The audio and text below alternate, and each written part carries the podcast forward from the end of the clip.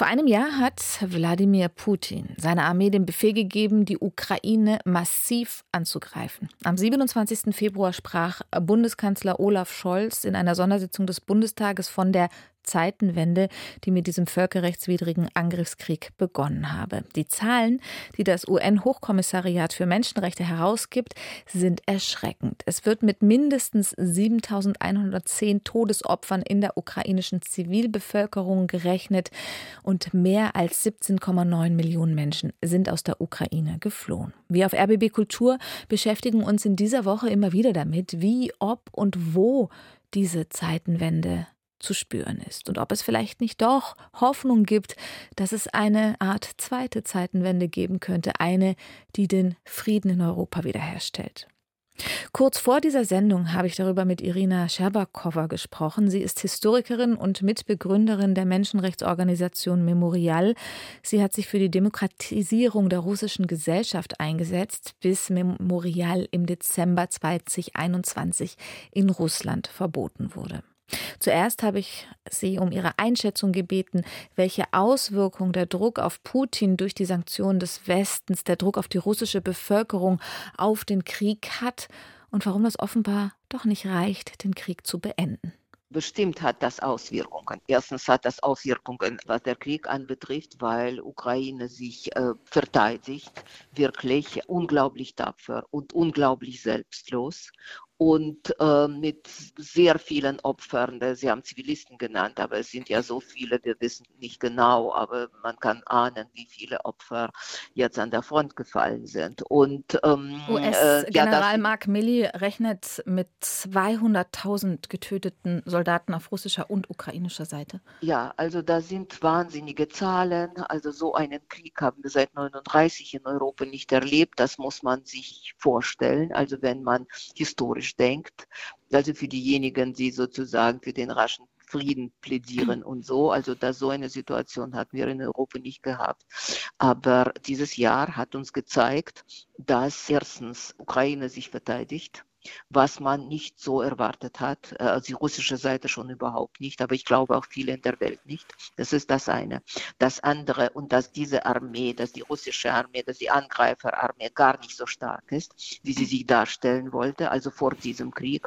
Und moralisch hat hm, Putin diesen Krieg verloren, weil wir haben ja in diesem Jahr auch erlebt, dass die Solidarität in Europa, ein äh, Niveau der Solidarität ein ganz anderes ist als vor diesem Krieg. Und ich glaube, es ist vielen Menschen bewusst geworden, was so eine Diktatur auslösen kann. Mhm. Und deshalb glaube ich schon, also das hat natürlich auch Auswirkungen auf diesen Krieg. Nur eben, also das ist ein äh, unglaublich aggressiver Krieg mit einem sehr starken und aggressiver Gegner. Gegner, der dreimal so groß ist wie die Ukraine. Nun hat Putin heute in seiner Rede anlässlich des Jahrestages des Krieges gesagt, er wolle Russlands Nuklearstreitkräfte weiter stärken.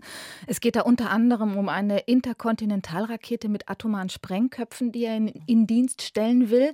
Das war allerdings schon für 2022 geplant und Putin spricht auch immer wieder von einer Bedrohung seitens der NATO ähm, dies etwa in dem von ihm befohlenen Angriffskrieg gegen die Ukraine auf eine Niederlage der Atommacht Russland abgesehen habe. Wie ordnen Sie diese Rede ein? Äh, naja gut, also das ist nichts Neues eigentlich für mich. Und es ist nichts Neues, dass man mit Atomwaffen droht.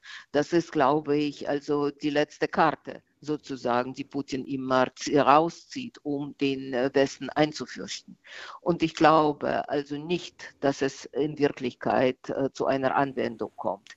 Obwohl alles, was er sagt, also im Anbetracht dieses Krieges, also vor einem Jahr könnte man es auch nicht vorstellen, nicht wirklich vorstellen, dass so eine Absurdität kommt, ja, eine schreckliche. Aber hm, ich glaube, also es ist vor allem Angst, die man Europa, äh, nicht nur Europa, der ganzen Welt einjagen muss Angst und Erpressung. Mhm. Und darauf soll man nicht rangehen. Das ist ein Bluff, natürlich ein gefährlicher, weil ein Bluff kann immer doch, also bei dieser absoluten Unberechenbarkeit, zu irgendeiner mhm. vielleicht auch Realität werden. Gott bewahre uns davor. Aber also diese Angst soll nicht zur Lähmung führen und nicht das dazu, dass man sozusagen die Hände hebt und sagt, um Gottes Willen, ja nur dann den Frieden, den Frieden, dieser mhm. Frieden wird ja nur das Wachsen der Bedrohung für Europa und für andere Länder. Das haben wir jetzt mit Moldova zum Beispiel auch erlebt, die sich sehr bedroht fühlt und also vieles andere mehr. Nun sprechen Sie ähm, von Bluff, äh, den Putin offenbar versucht, und Sie bezeichnen ihn auch als moralischen Verlierer. Rechnen Sie denn damit, dass eine diplomatische Lösung des Krieges noch möglich ist? Also jetzt in diesem Augenblick, also Diplomatie mit wem? Also mit Putin. Ja. Also das glaube ich alles überhaupt nicht. Das ist eine äh, völlige, wenn, also sozusagen im besten Falle, also sind die Menschen, die das verkünden, naiv oder ich vermute da darunter etwas ganz anderes. Ich glaube, dieser Krieg hat gezeigt und die ganzen Lügen, die diesen Krieg begleitet haben, ja und Betrug, dass das gar nicht möglich ist. Also irgendwie wird es zu Verhandlungen kommen. Also nur man weiß nicht wann und ich glaube, dass die Bedingungen für diese Verhandlungen stehen stehen fest. Also Ukraine hat sie angekündigt und ich glaube also auch Biden Besuch in Kiew und das, was wir in München in der Sicherheitskonferenz gehört haben von vielen Leadern, also ist das, dass sie das eigentlich begreifen mhm. dass dieser Frieden und diese Verhandlungen nur bei den Bedingungen, die von Ukraine diktiert äh, werden sollen und von internationalen Strukturen, mhm. die das begleiten werden. Bleiben wir noch mal bei der Rolle, die Deutschland mhm. hat. Äh, der deutschen. Bundesregierung ist international und auch hier bei uns immer wieder vorgeworfen worden, die Lieferung schwerer Waffen, also die Lieferung von Panzern, die sei zu zögerlich. Wie ist da Ihre Sichtweise? War das eine gute Entscheidung, das sich so lange zu überlegen? Oder ja, oder anders gefragt, macht sich aus russischer Sicht Deutschland jetzt zur Kriegspartei? Ja gut, was die russische Seite sagt und verkündet, also das ist ja sowieso die ganze Europa jetzt Kriegspartei, ist, ist mhm. Kriegspartei, wenn man unsere Propagandisten oder Putin hört. Also mhm. das ist die eine Sache. Und die andere Sache ist sozusagen die Realität. Und ich würde sagen, also dass in dieser Situation, wo wirklich eine absolute existenzielle Entscheidungen getroffen werden hatte ich auch ein Gefühl, dass das alles sehr zögerlich passiert. Nur ist das natürlich, man muss es auch begreifen, die Gründe, die dazu geführt haben. Aber ich glaube, also, dass dieser, auch dieser Krieg und diese ganze Situation und dieses Jahr hat uns leider gezeigt, dass unsere ganze Philosophie, also die eine pazifistische war, wenigstens mhm. für sehr viele, Abrüstung und so, die leider eigentlich also dann dazu geführt war, dass man also irgendwie schwach war oder viel schwächer, als man geglaubt hat, im Anbetracht so einer Aggression, die mhm. dann für viele unerwartet gekommen ist. Man war nicht wirklich vorbereitet, mhm. auf gar keine Weise. Also für viele war es und für mich war es, es muss ja sagen, diese Unvorbereitung war für mich eine große Enttäuschung. Mhm. Und ich glaube, man hat oder man versucht also die Lehren daraus zu ziehen und das ist absolut sichtbar. Nur es gibt keine andere Möglichkeit, die Ukraine zu unterstützen.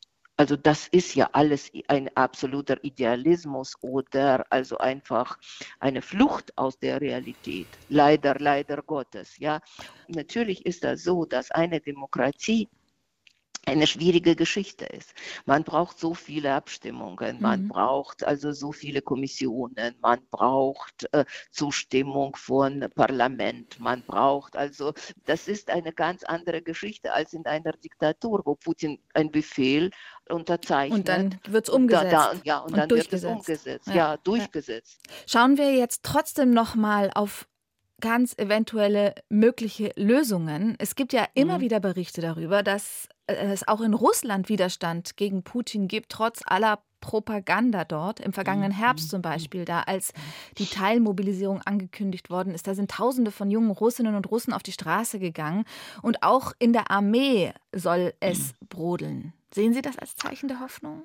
Na gut, also äh, irgendwelche Veränderungen also, oder gravierende Veränderungen, die können also in dem Sinne, was russische Gesellschaft anbetrifft, natürlich von innen geschehen. Aber natürlich die Umstände ja, dieses Krieges und äußere Umstände spielen dabei natürlich eine in meinen Augen entscheidende Rolle.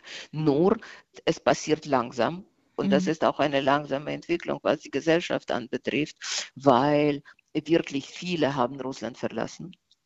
Und oft sind das mhm. sozusagen energische, kritisch denkende Menschen. Und dann muss man ja noch hm, sehen, also wie in diesen Jahren, was für ein Gewaltapparat in diesen Jahren aufgebaut worden ist, was das bedeutet für die Menschen, Widerstand zu leisten. Aber wie könnte man denn, entschuldigen Sie, dass ich Sie unterbrechen, ja, aber ja, wie könnte ja, man denn diesen Widerstand, den es dann doch immer wieder gibt, auch wenn die Menschen abwandern, ins Exil gehen, wie Sie sagen, mhm. und diese Lehre entsteht, aber wie könnte man den stärken? Erstens, ich glaube, das, was in diesem Augenblick zu machen ist, das ist die Ukraine zu unterstützen, weil das ist die Grundlage auch dafür, dass das in Russland also etwas war, weil also, wenn der Putin in diesem Krieg irgendwie siegt, oder halb siegt oder wenn es ihm gelingt, also irgendwelche Verhandlungen also zu seinen Gunsten durchzuführen und hinzubekommen, das bedeutet ja auch äh, keine Chance für irgendwelche Veränderungen in der russischen Gesellschaft.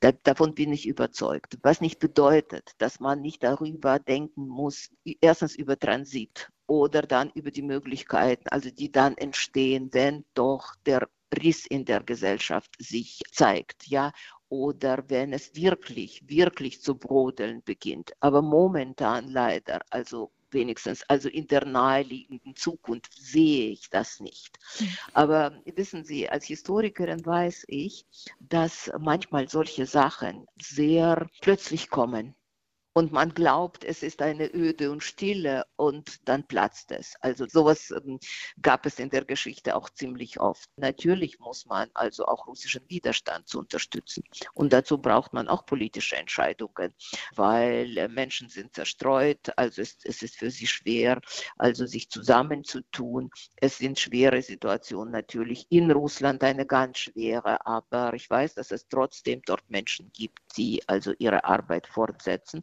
Also man muss Wege finden, sie zu unterstützen. Irina Scherbakowa ist Historikerin und Mitbegründerin von Memorial, der im Dezember 2021 in Russland verbotenen Menschenrechtsorganisation. Vielen Dank für Ihre Einschätzungen heute Nachmittag auf RBB Kultur. Ja, auf Wiedersehen dann. Danke für die Einladung.